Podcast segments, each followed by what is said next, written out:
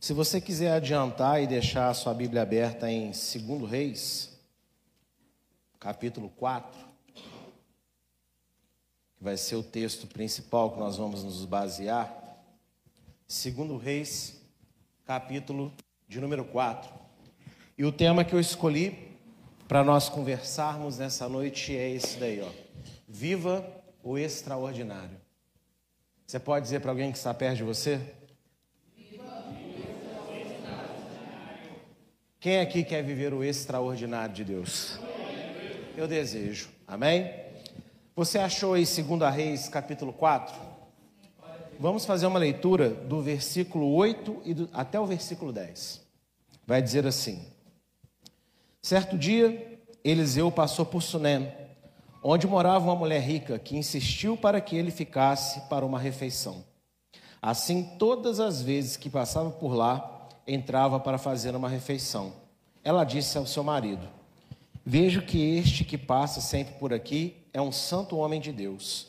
Vamos fazer um quarto pequeno no terraço da casa e colocar nele uma cama, uma mesa, uma cadeira e uma lamparina. Assim, quando ele vier à nossa casa, poderá ficar ali. Amém? Só até aí. Nesse trecho da Bíblia, nós vamos ter alguns relatos da vida do profeta Eliseu. Eliseu começa a fazer milagres e maravilhas no meio do povo de Israel. É uma sequência de relatos.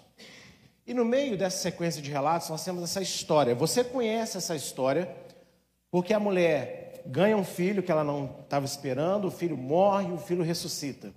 Mas até chegar nessa conclusão, eu quero aproveitar uma pregação que eu ouvi lá no Congresso do pastor José Gonçalves e me tocou de uma certa maneira. E eu coloquei programado no meu celular assim: Vivo Extraordinário. E quantos aqui, ou quantas pessoas no mundo buscam prosperar nos seus propósitos de vida? Quem é que se, que se enganja em alguma coisa e que não espera prosperar naquilo, não é verdade? Seria pecado Será que é pecado buscar, trabalhar, planejar o sucesso? Seja na área emocional, financeira, na profissional e até na ministerial? Quem é que acha que é pecado buscar prosperidade nessas áreas da vida? Quem aqui crê que tentar prosperar em todas as áreas da vida é nada mais do que o natural? Eu acredito nisso. Amém? O problema não é a prosperidade, o problema é o que você está buscando na prosperidade. Existe uma mensagem que nós aqui, inclusive, nós não concordamos, que se chama teologia da prosperidade, né? Jesus andou de jumento zero, então também tem que andar de carro zero. É assim, Jesus tinha uma casa na praia, então também tem que ter mansão em Guarapari. Oh, Jesus, isso podia acontecer. Mas enfim, Eu não estou falando desse tipo de prosperidade, a busca desenfreada pelo dinheiro. Não é isso que eu estou falando nessa noite. Eu quero te mostrar alguns textos para nós, primeiro, entendermos qual é o tipo de prosperidade que está sendo falado aqui. 1 Timóteo, capítulo 6. Olha, se você tem dificuldade de achar os textos bíblicos, eu aconselho você comprar uma Bíblia com marcador. Amém? Que tem um índice do lado, fica mais fácil. Aí você dá uma treinadinha, você fica ágil. 1 Timóteo, capítulo de número 6.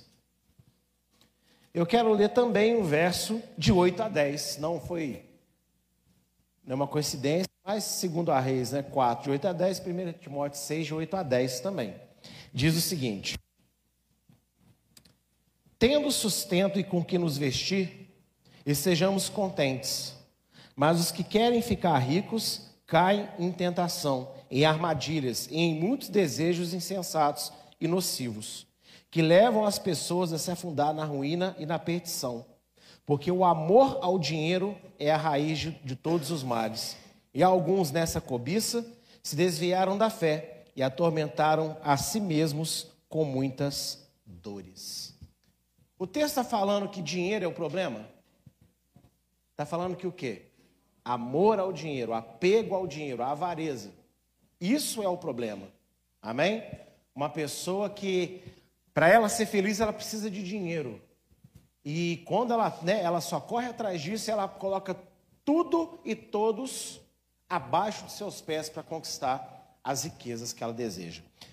E você pode entender que relacionamento é um dinheiro, trabalho é um dinheiro, sim ou não? Então, dinheiro aqui não é apenas o papel, moeda, mas é tudo aquilo que você dá valor né, como essencial para a sua vida e que você coloca acima de Deus e acima das pessoas, amém? E veja bem, se nós formos, voltarmos agora no mesmo primeira reis, aliás, estava segundo, agora no primeiro, a gente vai fazer um passeio aqui na Bíblia. Nós vamos lá em primeira reis agora. Só que agora nós vamos ver uma outra história. No capítulo de número 3.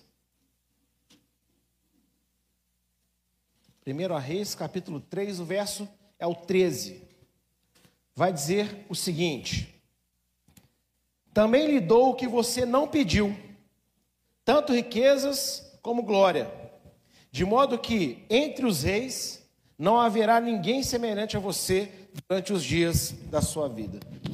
Deixa eu só ajeitar esse aqui. Veja bem, Deus está falando com Salomão.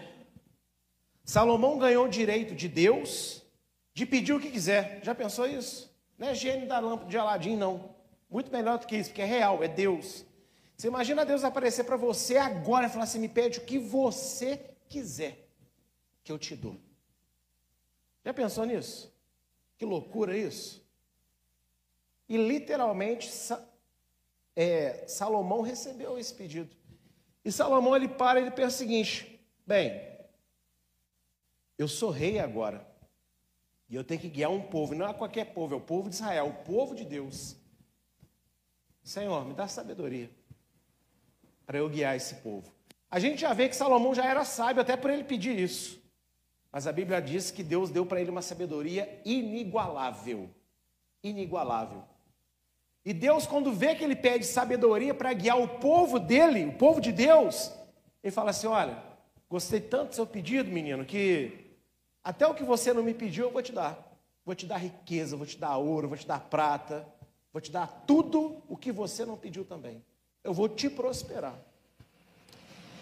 E por que, que eu estou lendo esses textos? Para nós tirarmos da nossa cabeça que prosperar não é pecado. E nem querer prosperar é pecado. Agora, como eu disse no início, depende do que você está buscando na prosperidade. E veja bem, Provérbios, capítulo 10. Provérbios 10, logo depois do texto que você estava lendo, o verso de número 22 também vai dizer o seguinte: A bênção de Adonai enriquece, e ele não acrescenta nenhum desgosto a ela. Então, se é Deus que prospera, qual é a maldade que vem junto com a prosperidade que Deus dá? Nenhuma. Qual é o laço que vem junto com a riqueza que Deus dá para a pessoa? Nenhuma. Então, quando Deus dá algo bom para alguém, isso é bom. Fale comigo, quando Deus dá algo bom, isso é bom. Não tem pegadinha do malandro, tá entendendo? Não tem nada disso. Deus não coloca uma armadilha ali. Deus deixa o ser humano ser tentado? Deixa. Mas quando Deus dá uma bênção, Ele não está colocando nenhuma aprovação junto. Não está colocando nenhuma armadilha junto dessa bênção. Ele simplesmente, porque Ele é bom, Ele está abençoando, Ele está enriquecendo. E junto com essa riqueza, da parte de Deus, não tem nenhum desgosto para você, nem nenhum desgosto para mim, não tem nenhum desgosto para ninguém naquilo que Deus concede. Olha que coisa maravilhosa. Então vamos aqui ajustar algumas coisas. Por exemplo, quem acredita que está vivo porque Deus te gerou no ventre da sua mãe. Mas quantas vezes você está desgostoso com a sua vida? A maioria das vezes estamos desgostosos com a vida por causa de besteiras que nós fazemos. Mas tem pessoas que não estão tá fazendo besteira, não tem ninguém fazendo besteira com ela, mas ela anda num estado constante de depressão. Ela odeia a sua própria vida. Ela, não, ela nunca está feliz, satisfeita dela existir. Muito pelo contrário, ela questiona Deus o tempo inteiro por que, que ela existe, por que, que ela vive, por que, que Deus não a levou. E eu quero falar para você que a sua vida é um enriquecimento de Deus. Deus enriqueceu seu pai e sua mãe, gerando você. Deus enriqueceu o reino dele, né? A família dele, gerando você para o reino dele.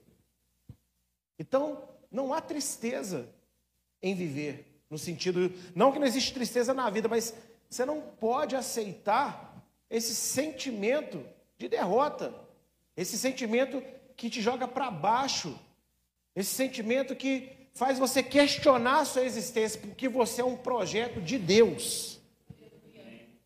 Fale para quem está perto de você, você é um projeto de Deus.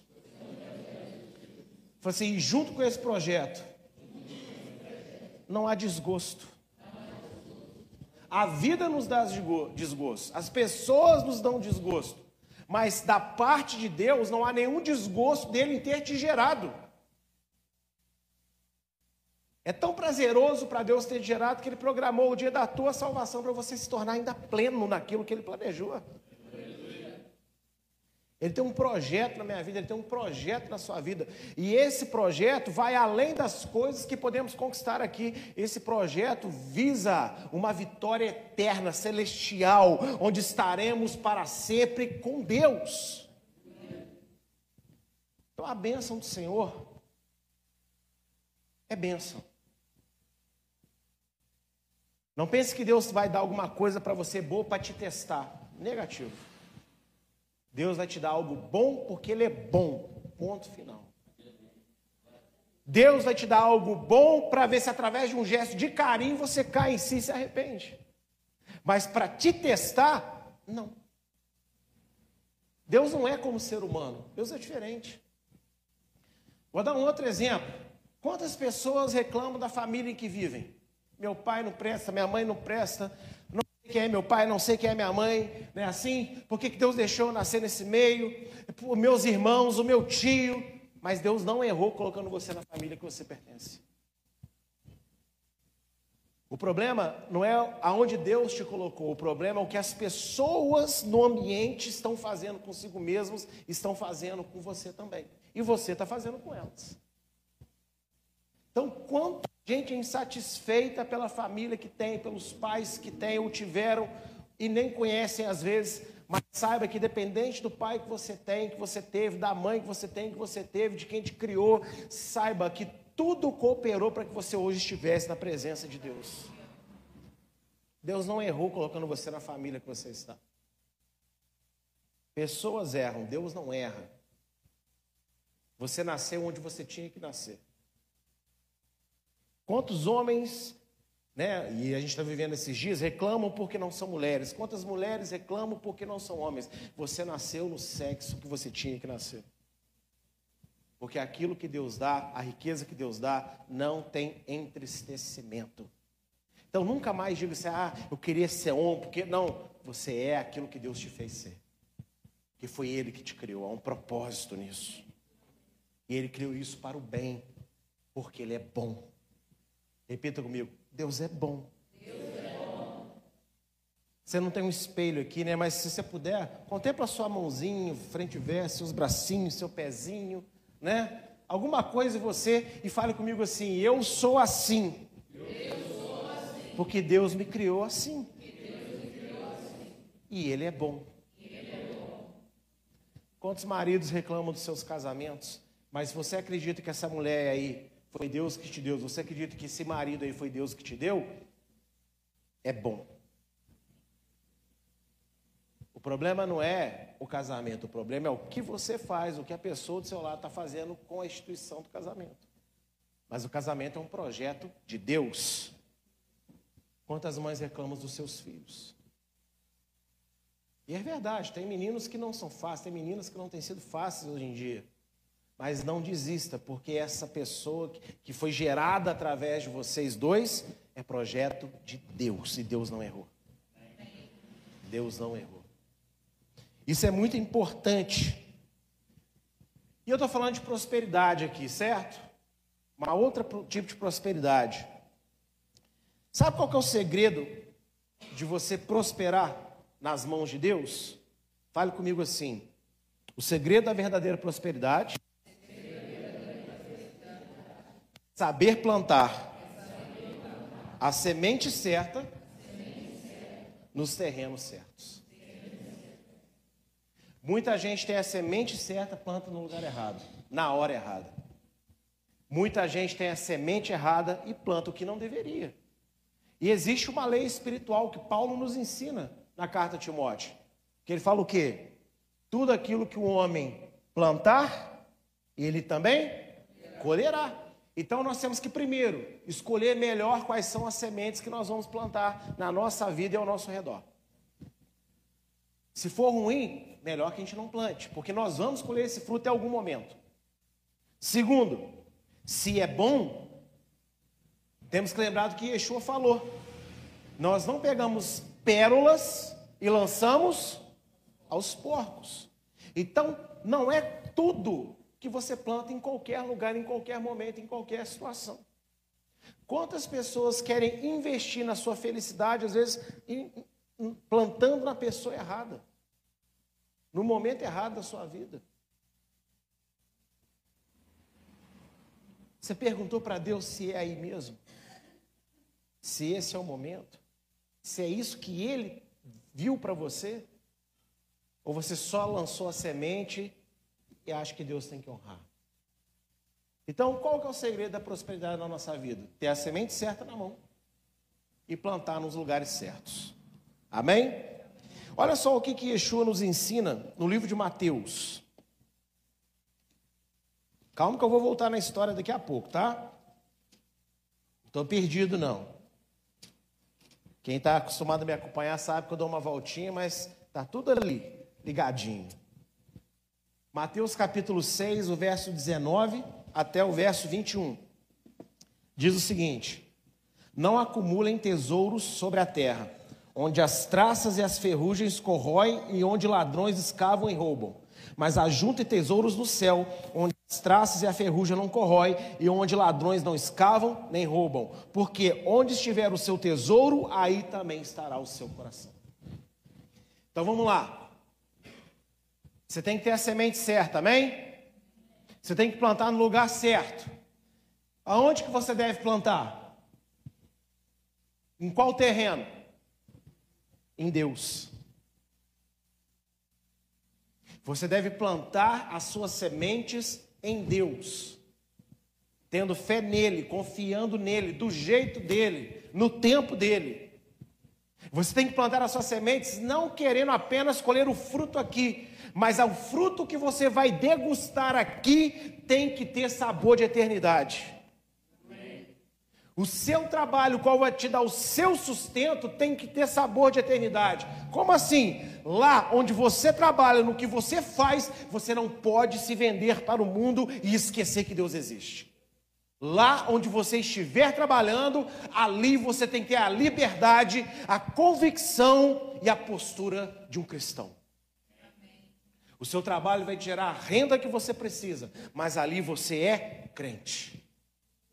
As suas amizades, o seu círculo de amigos, os eventos que você frequenta, os lugares que você vai, tudo o que você faz nessa vida foi Deus que criou o mundo. Então tudo aqui é para expressar eternidade, uma comida, uma família que você vai num churrasco, onde você for. Você tem, você pode participar dessas coisas. Essas coisas Deus criou para que nós estejamos fazendo elas. Porém, ali eu não posso me vender. Ali eu não posso vestir uma outra roupa e esquecer a quem eu pertenço. Ali eu tenho que desfrutar do que Deus criou, mas ali tem que ter sabor de eternidade. Um almoço com a família tem que ter sabor de eternidade. Um hamburgão depois do culto, aleluia, tem que ter sabor de eternidade. Você vai para esses ambientes, mas ali você conversa, mas sabe, no meio da conversa tem que sempre vir a justiça de Deus nas coisas que você está comentando. Você pode falar de política, quer falar de política, fale. Quer falar de futebol, fale. Você quer falar né, de um filme né, legal que você viu, fale. Você quer falar de uma conversa que você teve de alguém lá, ah, lembra do fulano? Pode falar, mas em tudo isso que você falar, a justiça de Deus tem que estar presente. A palavra de Deus tem que estar nos seus lábios para que você não faça algo ruim com a sua boca. Não incite outras pessoas a algo ruim. Percebem isso? Então, quando eu planto em Deus, as expectativas mudam e os resultados também mudam. Porque eu deixo de ficar consumido pela ansiedade do material. E o meu coração é acalentado pelo espiritual. E aí eu passo a ficar feliz com aquilo que Deus me concede, seja muito, seja pouco. Como Paulo nos ensina de Abraão, em tudo Abraão dava glória a Deus. Você tem dado glória a Deus por tudo? Eu não estou falando da palavra glória a Deus, da frase glória a Deus. Eu estou dizendo do seu coração glorificar a Deus por tudo. Pastor, mas eu tenho vivido momentos difíceis. Esses também são para te ensinar. Minha filha falou aqui hoje. Você tem falado, Senhor, muito obrigado pelos meus inimigos. Isso é uma oração que eu aprendi a fazer. Que isso, pastor? É, ué. Senhor, obrigado pelos meus inimigos. Porque sem eles eu não te buscaria tanto. Sem eles eu não aprenderia tudo o que eu aprendi. Sem eles eu não teria experimentado a maravilha que eu falo pessoalmente, com propriedade. De Deus vir e defender você, sem você precisar de falar nada com ninguém. Você tem dado glória a Deus no seu coração? Onde estiver o seu tesouro, vai estar o seu coração. Então, onde está o tesouro da sua vida? Seus relacionamentos com o mundo, com as coisas ao seu redor. Tudo isso está entregue a Deus. É aquela frasezinha que parece é boba, mas não é. Você consegue enxergar Jesus abençoando o que você faz no seu dia a dia? Não é você pedindo para Ele abençoar, mas Jesus olhando para a sua vida e Ele olhando aquilo, o seu desejo que você está buscando, Ele fala assim: vai, que eu estou contigo, porque isso agrada o meu Pai, isso me agrada. Isso é uma coisa que a gente tem que ter na mente, sempre. Agora, as pessoas, na maior, na maior parte do tempo, não têm colocado o seu tesouro na eternidade. Pede a Deus, conversa com Deus, mas elas estão mirando só aqui. E aí, quando aqui não acontece, e olha, eu vou falar um segredo para vocês. A maioria das coisas aqui na terra não acontecem no tempo que nós planejamos, nem da forma que nós queríamos. E a gente se frustra. E o nosso relacionamento com Deus, ele cai. Ele fica abalado. Porque o nosso coração está no tesouro terreno. Mas quando eu coloco o meu coração no tesouro celestial, eu vou passando pelos momentos da vida que não são fáceis, mas sabendo que Ele está comigo, comigo que Ele está no barco. E o barco pode estar balançando, mas Ele está ali. Parece que ele está dormindo, mas ele está ali.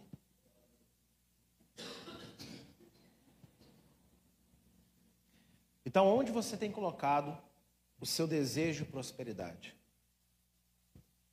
Como eu disse, não é errado você querer prosperar no seu trabalho. Não é errado você querer prosperar no seu relacionamento. Ou em algum relacionamento. Não é errado você querer prosperar na igreja. Não é errado eu, como pastor, querer que essa igreja prospere. Se eu não tiver essa visão, me removam daqui, porque eu estou acomodado, isso aqui não vai para frente nunca. Por que fazemos reforma? Por que pintamos para ficar mais bonito? Não, porque eu tenho visão de que isso aqui é muito maior do que nós estamos vivendo hoje. E eu quero que vocês vejam isso comigo. Então, quando você quer prosperidade nessas áreas, não é pecado, não é errado. Agora, como você busca prosperidade nessas áreas da sua vida? Prosperando seu relacionamento com Deus em primeiro lugar. Porque se você está ali, ó, aliançado, firme, tendo uma intimidade diária com Deus no seu dia a dia, Deus direciona os seus passos. Ou não é o que diz Provérbios? Muitos são os desejos do coração do homem, mas o Senhor direciona os seus passos. Então Deus sabe o que você precisa antes de você saber que precisa. Deus sabe os caminhos que você vai trilhar antes que você coloque o pé nesses caminhos. Deus sabe das suas contas, dos seus boletos para pagar. Deus sabe das suas preocupações. Deus sabe das pessoas que, que te atormentam. Deus sabe dos pensamentos que te cercam. Deus sabe da sua insônia, do seu sono demais. Deus sabe que você come muito, que você come pouco. Deus sabe tudo.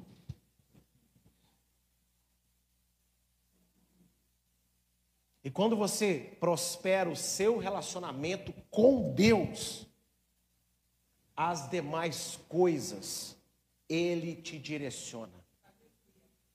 Pastor, mas se eu falar com Deus, olha, Senhor, eu não quero passar por isso, isso é complicado. Você pode pedir, porém, Ele é o pastor que sabe o caminho que leva a ovelha no vale da sombra e da morte. Mas não é para ficar lá, é porque do outro lado tem pastos verdejantes e águas tranquilas. Então Deus, Ele sabe. Sabe o que você está sofrendo, sabe o aperto que você está passando, Ele sabe as suas angústias e ansiedades, mas Ele está te conduzindo por esse caminho, porque Ele está enxergando o outro lado do vale.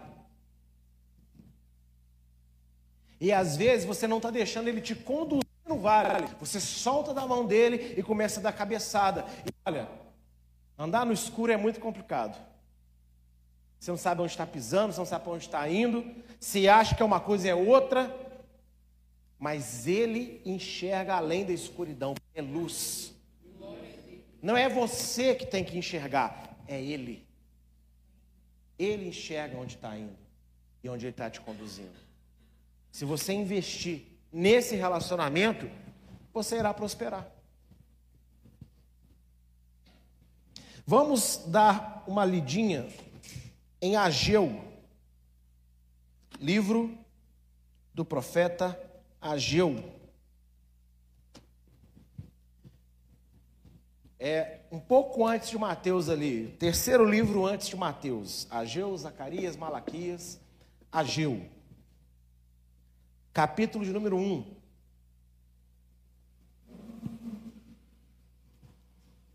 Ageu, capítulo de número 1 o verso de 4 a 7 vai dizer o seguinte: Acaso é tempo de vocês morarem em casas luxuosas, enquanto este tempo permanece em ruínas? Portanto, assim diz Adonai dos Exércitos: considere o que, o que tem acontecido com vocês. Vocês semearam muito e colheram pouco. Comem, mas não, mas isso não chega para matar a fome. Bebem, mas isso não dá para ficarem satisfeitos. Põe roupa, mas ninguém se aquece. E, os, e o que recebe salário, recebe-o para colocar numa sacola furada. Assim diz Adonai dos Exércitos: considerem o que tem acontecido com vocês. Deus pega Israel, devolve para a terra. Deus pega os judeus, devolvem para a terra. Neemias faz uma obra de restauração maravilhosa. Esdras, a gente conhece a história, a pastora Daniel fala muito aqui disso, principalmente as mulheres. Mas passado um tempo que eles estão de volta na terra de Israel, o que, que acontece? Eles começam a deixar as coisas de Deus de lado. Porque eles ficam acomodados. E aí Deus faz uma pergunta para eles: vocês têm percebido que o que vocês estão produzindo não está alegrando o coração de vocês? Vocês estão sempre com o sentimento de que está faltando? Por que vocês têm esse sentimento? Porque enquanto vocês estão cuidando da vida de vocês, a minha casa está vazia, a minha casa está abandonada.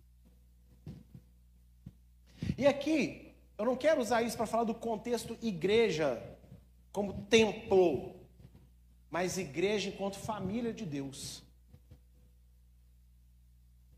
Muitas vezes nós estamos tão empenhados no, queremos, no que precisamos conquistar lá fora, que a gente se esquece que aqui dentro você poderia estar usando seus dons e talentos para abençoar muita gente.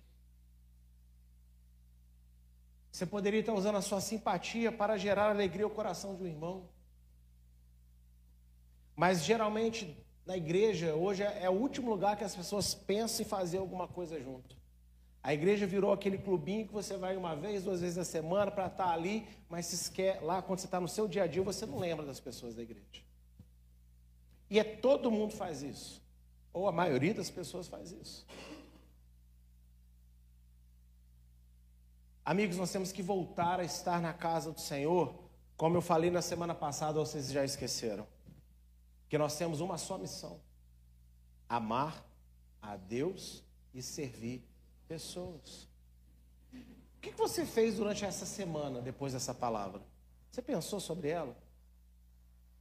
Você deixar dela te incomodar, te cutucar, tirar seu sono. E você, como eu posso te amar mais, Deus servindo pessoas? Como nós podemos fazer aqui algo diferente? E é tanta coisa que se pode fazer pela família de Deus. E eu falo para você que eu sou pastor de vocês, eu conheço a maioria de vocês, não conheço tudo a respeito de vocês, só Deus. Mas eu conheço o suficiente de alguns de vocês. Tem pessoas difíceis? Tem, eu sou difícil também. Mas uma coisa eu falo, não falo como jargão, falo porque é verdade. Como tem pessoas maravilhosas aqui dentro. Como tem pessoas incríveis aqui. Boas pessoas. Que é bom de conviver, que é bom de estar perto. Tem momentos que não, mas no normal é ótimo. e vocês não se dão essa chance. Vocês não, vocês não fazem essas experiências. E vamos começar aqui. Irmão, chega na hora no culto. Chega na hora, chega antes. E chama alguém para conversar. O que, que, você achou da palavra semana passada? E esse marrom aí na parede? Como é que ficou? O que você acha? Você gostou? É lógico, né? Cuidado, irmão, para não ser um murmurador, né? Aquele que só reclama ou brinca, mas incita a reclamação com a brincadeira. Não, falar das coisas boas de forma boa, Senhor. E aí, igreja, e o som? Você viu a Rafa cantando? É bênção, né? É. E a Sarinha falando de manhã? E a Luísa falando? Né? Como é que foi? Isso é investir na casa de Deus. A gente tem ficado tão preocupado e ocupado com o nosso dia a dia lá fora que a gente se esquece que tudo que está lá fora está condenado. E vai ser buscar isso aqui, ó. Essa família. E aí você às vezes pergunta por que, que alguns propósitos da sua vida estão estagnados. Porque você deixou de amar a Deus e servir pessoas. Me aguenta, porque vai ser para sempre agora isso. E essa palavra do profeta Ageu, ele é muito atual para nós. Então entenda que Deus depois de um tempo vendo desprezo pelas coisas dele, agora ele quer ver uma constância na sua vida, independente de como a sua vida lá fora está.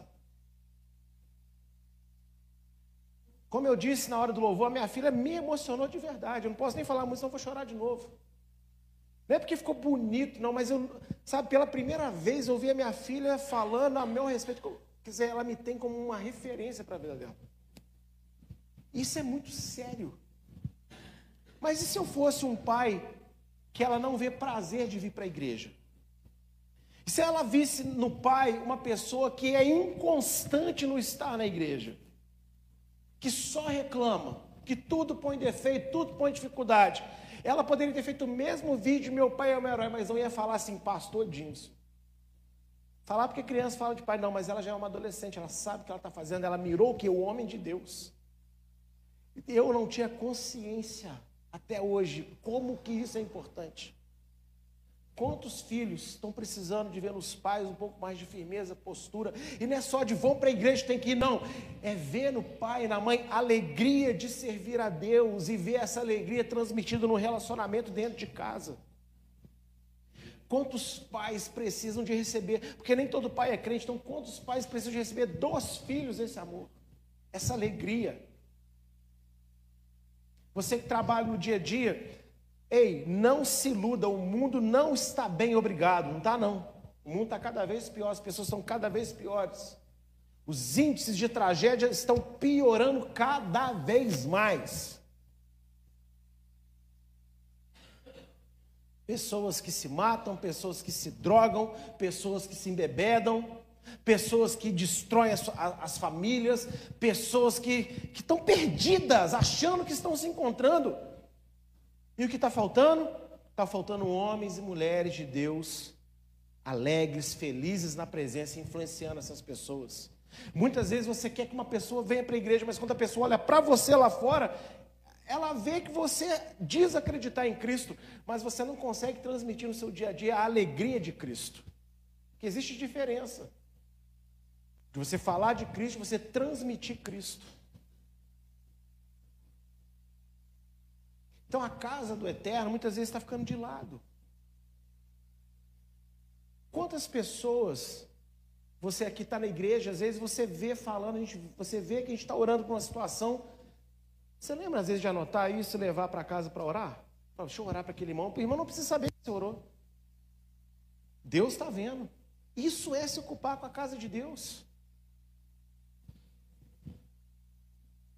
A gente tem deixado a casa de Deus apenas como um lugar que a gente vem, passa duas horas, duas horas e meia, no dia de prestação de conta, três e vai embora.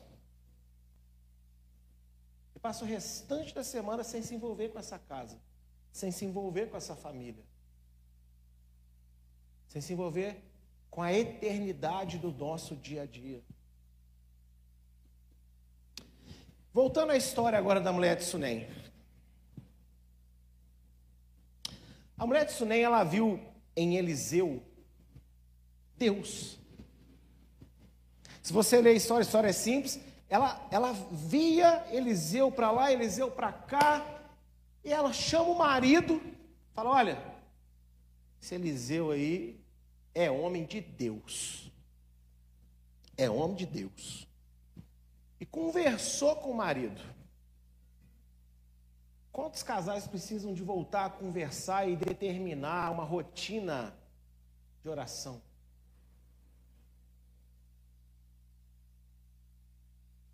Eu tenho andado um pouco falho essas últimas duas semanas com a minha esposa na oração. Confesso o meu pecado aqui diante da congregação.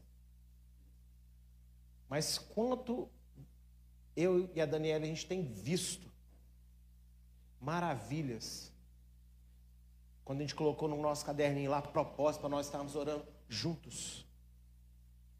Não basta vir junto para a igreja, vocês têm que em casa ter uma vida juntos com Deus, o casal. Irmãos dentro de casa que não oram juntos. Amigos que. Gente, é muito bom. Ontem um Claudão proporcionou depois louvou para nós uma vaca atolada. E eu fiquei, falei, uau, Uau, ele não fez, quem fez é a Ana Paula, mas ele proveu o material. Ele proveu a matéria-prima. Ainda fui buscar o pastor Vi dentro do carro, lá, vamos comer sim, aleluia. E foi ótimo. Foi ótimo, foi maravilhoso isso. Mas a gente não deve se encontrar só para vaca atolada. Tem muitas vaquinhas atoladas lá fora em brejos da sua vida. E a gente precisa se unir para orar. Porque a Torá fala: se você vê o animal do seu irmão perdido, atolado, vai lá e tira e devolva para o seu irmão. Quantos irmãos aqui estão precisando de alguém chegar? Vamos encontrar. O que, que você está precisando? Ah, minha filha, meu filho, meu casamento, a minha vida, meu coração. Então vamos orar junto aqui. Vamos fazer uma oração hoje. Vem aqui para a gente orar um pouquinho. Vem aqui para a gente ler a palavra um cadinho. O que está acontecendo é que o irmão às vezes recebe, se recebe isso, né? Ele fala, ah, lá vem o chato, o crentão. Para de fazer isso, você. Você não pode fazer isso. Deus está enviando alguém de Deus para levar Deus para a sua vida e você está querendo desfazer disso porque você está preguiçoso na fé. É Deus te dando um sacode, levando alguém que te ama para te dar alguma coisa de Deus na sua vida. Então vamos fazer a vaca tolada, canjiquinho, cachorro quente com salsicha de frango, aleluia. Vamos fazer salsicha salgado grande assim também, aleluia. E dá para o pastor Jimson, mas enfim, vamos fazer essas coisas. Amém? Mas no meio dessas coisas, vamos brincar de imagem e ação? Vamos. Que as mulheres, a última vez, ganharam só porque a Evelyn estava lá. Então a Evelyn vai ser bloqueada nessas brincadeiras. Porque as mulheres só perdiam antes da Evelyn. Vamos fazer brincadeira? Vamos. Mas aqui, no meio desse momento, a gente não pode também tirar um momento de oração. Não, ah, eu vou orar pela comida, ok. Mas em um outro momento para investir na eternidade. Não, vamos orar aqui agora. Quem está precisando de orar? Vamos orar. Vamos fazer um momento aqui. Alguém, alguém quer dar alguma palavra? Não, pastor, não. Pastor não tem que estar presente. Tem que ser uma coisa normal para a igreja. E vamos ser sinceros. Está sendo normal? Nem um pouco. E não é só aqui que isso não está acontecendo, não. Mas tem lugares no mundo que isso acontece com frequência. E precisamos de passar a ser uma igreja que faz isso com frequência. Amém? A mulher rica então viu na vida de Eliseu quem? Deus. E eu quero te fazer uma pergunta. Você vê Deus na sua igreja? Não precisa me responder, eu quero que você responda para si mesmo.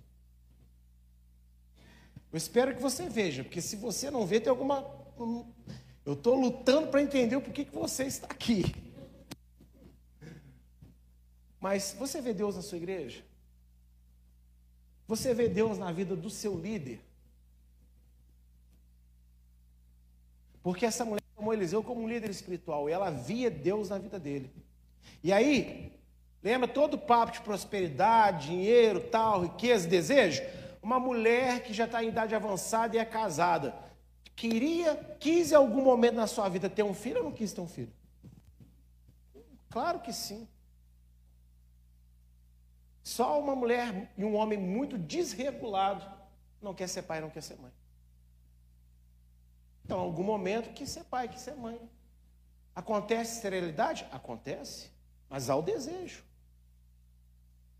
E aí, essa mulher, ela prosperou, ela teve um filho, sim ou não? Mas primeiro, ela pegou a semente certa e investiu no terreno certo.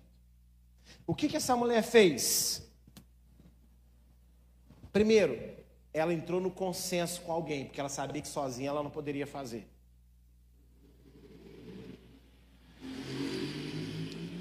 Eu desejei pintar aqui, instalar ventiladores e tal. Como sempre, Reginaldo, pensando fazer assim. Reginaldo, não podendo fazer sozinho, chamou a Cristiele, chamou o Bruno, chamou a Adriana. E olha, quando eu comprei os ventiladores, eu olhei, desmontei milhares de peças, milhares não, né? Exagero. Muitas pecinhas para montar. Falei, meu Deus, melhor não, que senão monta errado, perde a garantia.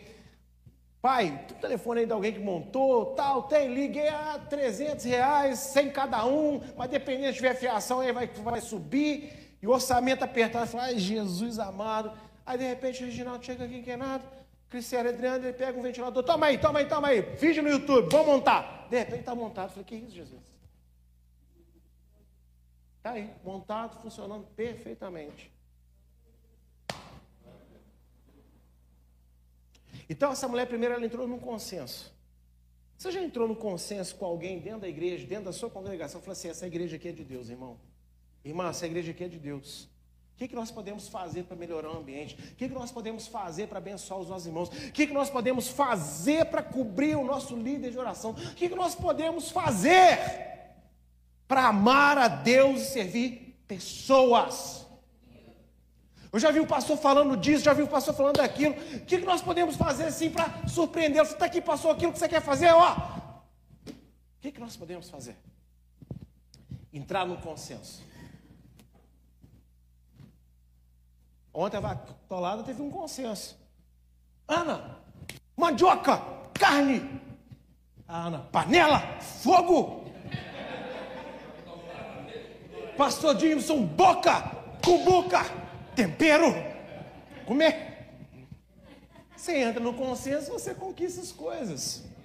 Então, a primeira coisa, nós precisamos aprender a entrar em consenso com pessoas que têm o mesmo objetivo que nós, que têm a mesma visão que nós temos.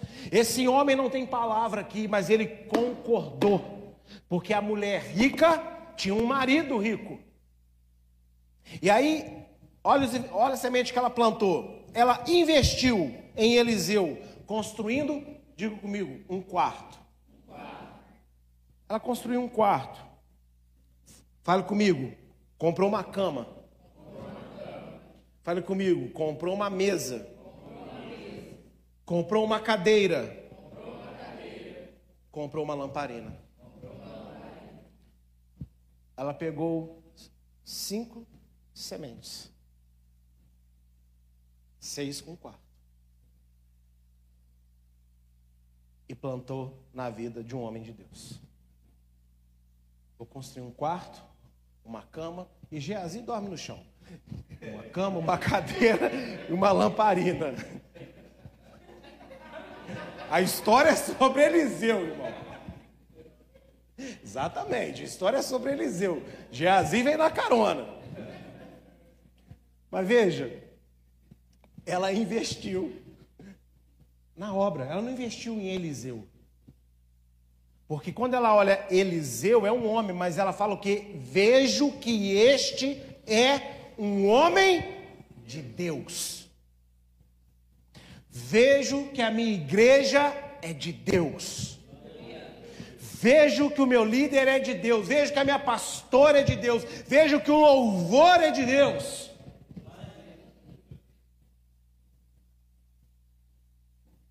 Ela pegou sementes e plantou. E o que ela colheu?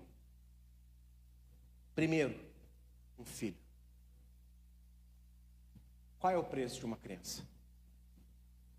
Nós que somos pais aqui, fala para mim, qual é o preço de um filho? Qual o preço de uma vida? Ah, eu não tenho filho, não tenho. Ah, mas você tem criança que você gosta. Você tem sobrinhos, você pode ter primos, você pode ter filho de alguém. Eu imagino que aqui na congregação, né, nós sentimos, nós nos sentimos um pouquinho pai das, de todas as crianças aqui, sim ou não? A gente se sente. Qual é o preço de uma vida? Fala para mim. Mas isso que essa mulher investiu, fazendo um quarto com uma cama, uma mesa, uma cadeira e uma lamparina.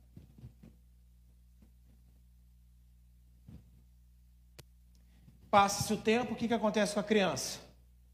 Morre. E ela vai até o homem de Deus, chorando.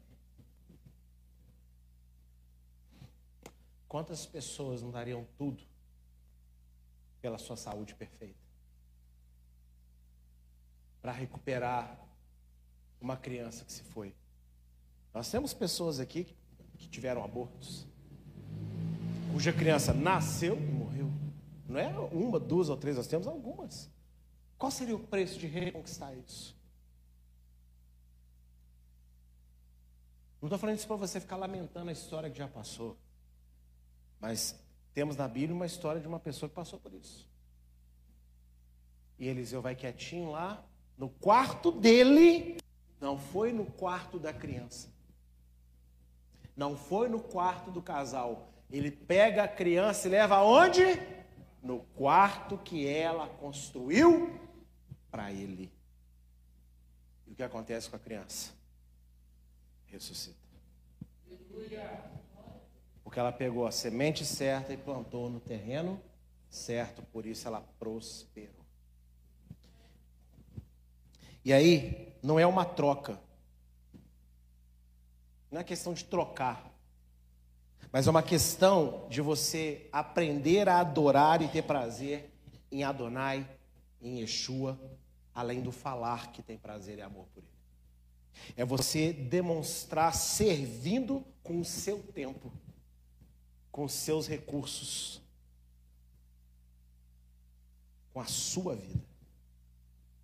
Quanto de você você tem dado para Adonai? O quanto de você você tem investido na obra de Adonai? Pensa nisso.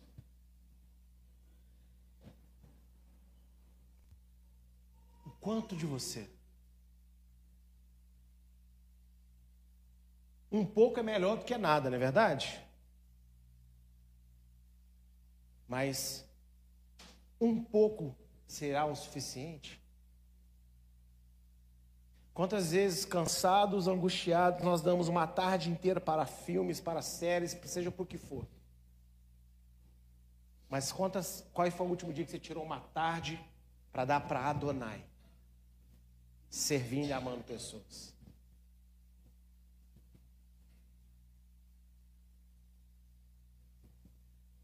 Qual foi a última vez que você veio para o culto para dar alguma coisa? Não é dízimo, gasofilaço, nem dinheiro que não. Mas chegar aqui e servir de alguma forma. Contribuir de alguma forma. Somar de alguma forma. Vamos pegar dois exemplos na Bíblia de pessoas que fizeram como essa mulher? Dois exemplos de pessoas que plantaram a semente certa no lugar certo? Gênesis, capítulo de número 22, a gente não pode deixar de falar do nosso Pai na fé.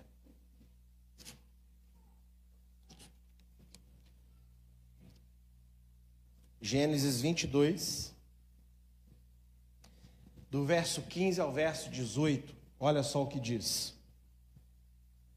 Então do céu, pela segunda vez, o anjo de Adonai chamou Abraão e disse: por que você fez isso e não me negou o seu filho, seu único filho? Juro por mim mesmo, diz Adonai, que certamente o abençoarei e multiplicarei a sua descendência como as estrelas dos céus e como a areia que está na praia do mar. Sua descendência tomará posse das cidades dos seus inimigos. Na sua descendência serão benditas todas as nações da terra, porque você obedeceu a minha voz. Isaac não precisou morrer. Mas Abraão se sujeitou a matá-lo se fosse necessário. Por quê? Simplesmente porque ele queria obedecer o que Deus mandou. Nós falamos muito de que Deus abriu mão de Yeshua para nos salvar, né? O entregou na cruz. Mas um ser humano teve uma atitude parecida, chamada Abraão só para agradar a Deus. Ele não sabia que isso envolvia a salvação de ninguém, ele não sabia de nada disso. Se Deus pediu, eu vou dar. Por quê? Porque foi Deus que me deu, então já que Deus me deu, eu vou devolver para Ele, sem problema. E quantas vezes você ganha alguma coisa de Deus e depois aquilo toma tal dimensão na sua vida que a última coisa que você faz é se dedicar a conduzir pessoas e coisas a Deus, no serviço a Deus, daquilo que você queria.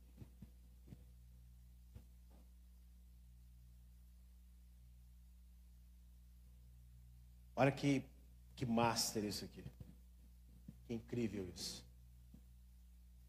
E olha, Deus prometeu para Abraão: todas as nações da terra, todas as famílias da terra serão benditas por sua causa.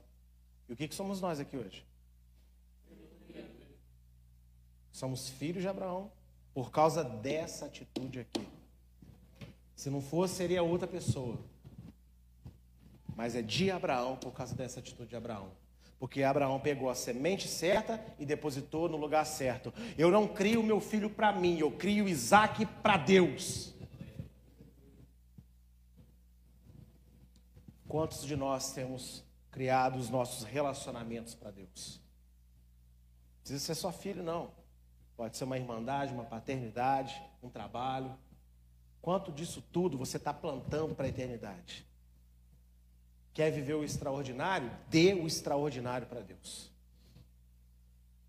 Não tem a ver com troca, tem a ver com compromisso. Eu sou comprometido com Deus. Você é comprometido com Deus. Como que a gente prova isso? Falando? Não. Agindo. Como eu disse, eu disse isso abertamente. Quando eu voltei do congresso, me lembrei de uma coisa muito feia que eu fiz com meu amigo. E eu não me lembrava. E ó, eu vim chutado na estrada. Nada colocando ninguém em risco. Só andei um pouquinho mais rápido. Tudo que eu queria era chegar aqui em Juiz de Fora. Por quê? Porque estava na hora de eu mostrar o meu comprometimento com Deus, me acertando com o meu amigo. E eu coloquei a minha amizade com ele em risco. Porque eu confessei a ele um mal que eu tinha feito contra ele. Sabe o que, que eu ganhei? Primeira coisa, consciência limpa. Segundo, dever cumprido para com Deus. Terceiro, um abraço, um beijo. Esse fofo. Às vezes você quer viver o extraordinário, mas você está disposto a abrir mão de colocar a perder para ganhar? 1 Samuel, história famosa. 1 Samuel capítulo 1.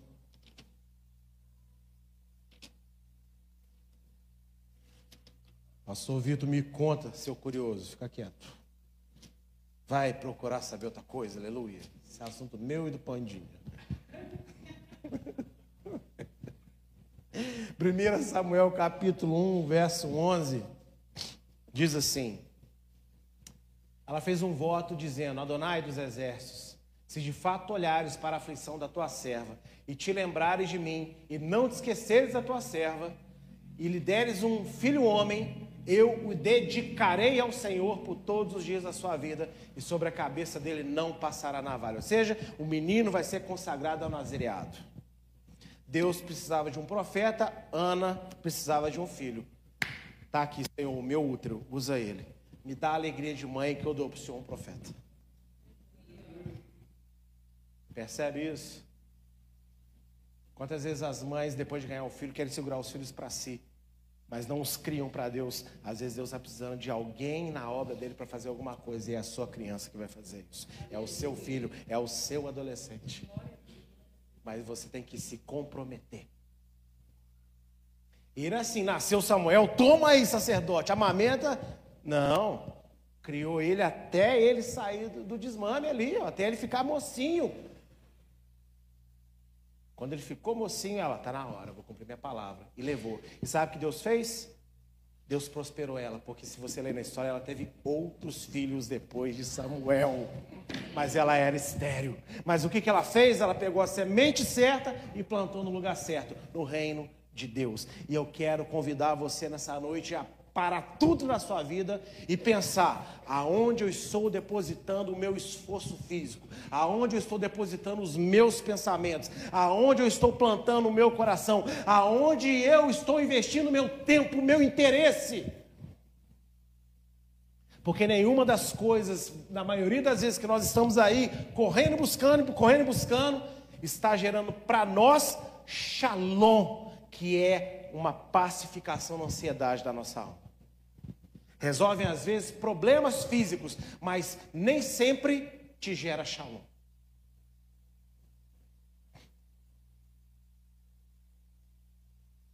Vou dar um pequeno exemplo. Pequeno exemplo. Eu quero um carro, ok. Mas um carro, se não for plantado no reino de Deus, é mais preocupação, porque agora você tem PVA para pagar, tem conta para pagar, tem óleo para trocar, tem pneu para trocar. Agora, quando Deus dá o carro, todas essas contas Deus já sabia que você teria.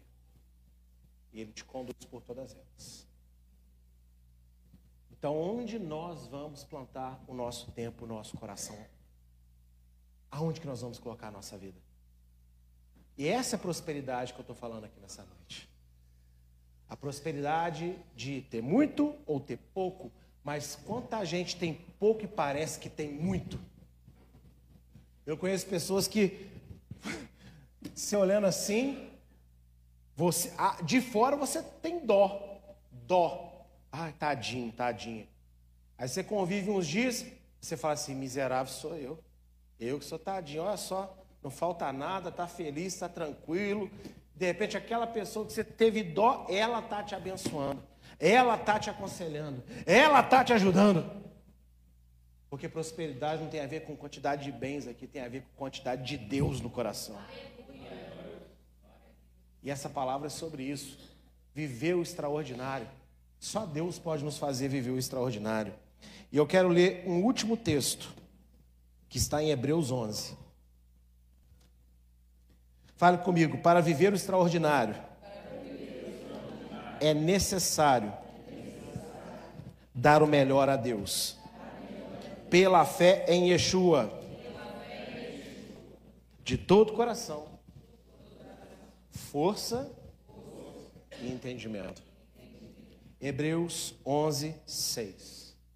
Diz assim: De fato, sem fé é impossível agradar a Deus, porque é necessário que aquele que se aproxima de Deus creia que Ele existe e que recompensa os que o buscam. Entenda uma coisa: existe voluntário na casa de Deus? Sim ou não? Sim, mas Deus é justo. Quem o busca, ele recompensa. E não é só com vida eterna, não. Passamos lutas aqui? Passamos. Mas deixa eu te falar uma coisa: antes da espada que cortou a cabeça de Paulo, ele sobreviveu a naufrágios, balançou a serpente no fogo, multiplicou, fez milagres, levantou igrejas. Pode ter momentos na vida do ser humano que ele passa por lutas e até pode ter uma morte, até difícil. Mas durante a caminhada dele com Deus, ele teve os seus ápices, onde Deus o guiou, onde Deus o levou, onde ele prosperou. E o próprio Paulo nos ensina que a morte, quando estamos com o coração seguro em Deus, é uma carruagem que nos leva para a eternidade.